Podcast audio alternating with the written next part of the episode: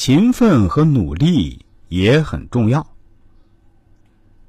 上次一个人的命运组成因素里面，运气非常重要。今天说第二条，勤奋和努力当然也非常重要。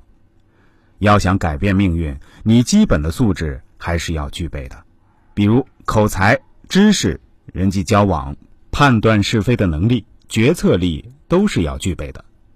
想要临时抱佛脚，佛都要踹你几脚。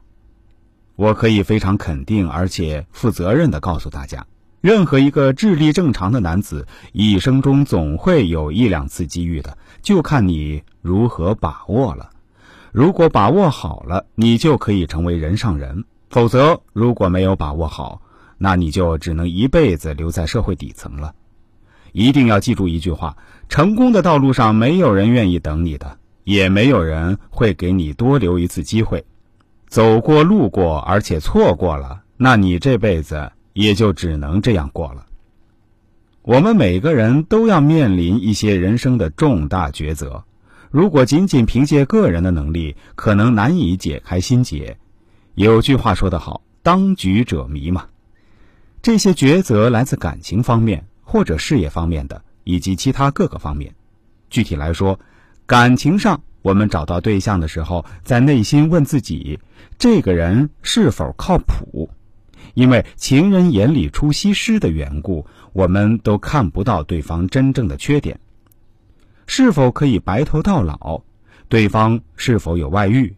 事业上来说，我们会想知道自己适合创业还是适合上班？如果创业，适合什么时候开始？适合单干还是跟人合伙做生意，都可以参考一下算命先生的意见，而我会非常欢迎大家的咨询，为您提供耐心的解答。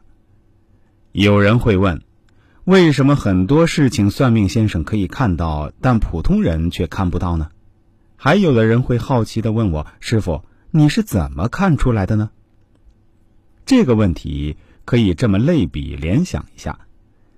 我们的现实生活中确实也有很多惊人的事情，比如一些左撇子可以轻松做到的事情，作为正常使用右手的你却无论如何都做不到的，说明人跟人之间还是会有着一些差别的。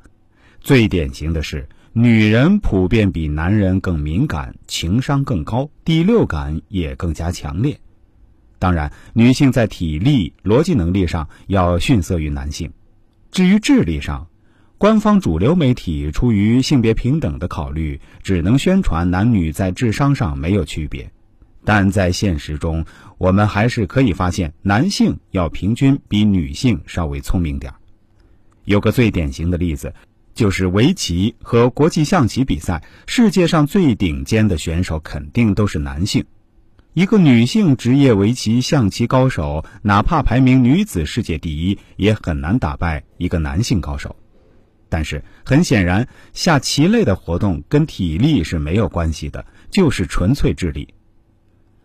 当然，我说这段话绝对没有性别歧视的意思啊，我只是说明人跟人之间的这种差异化。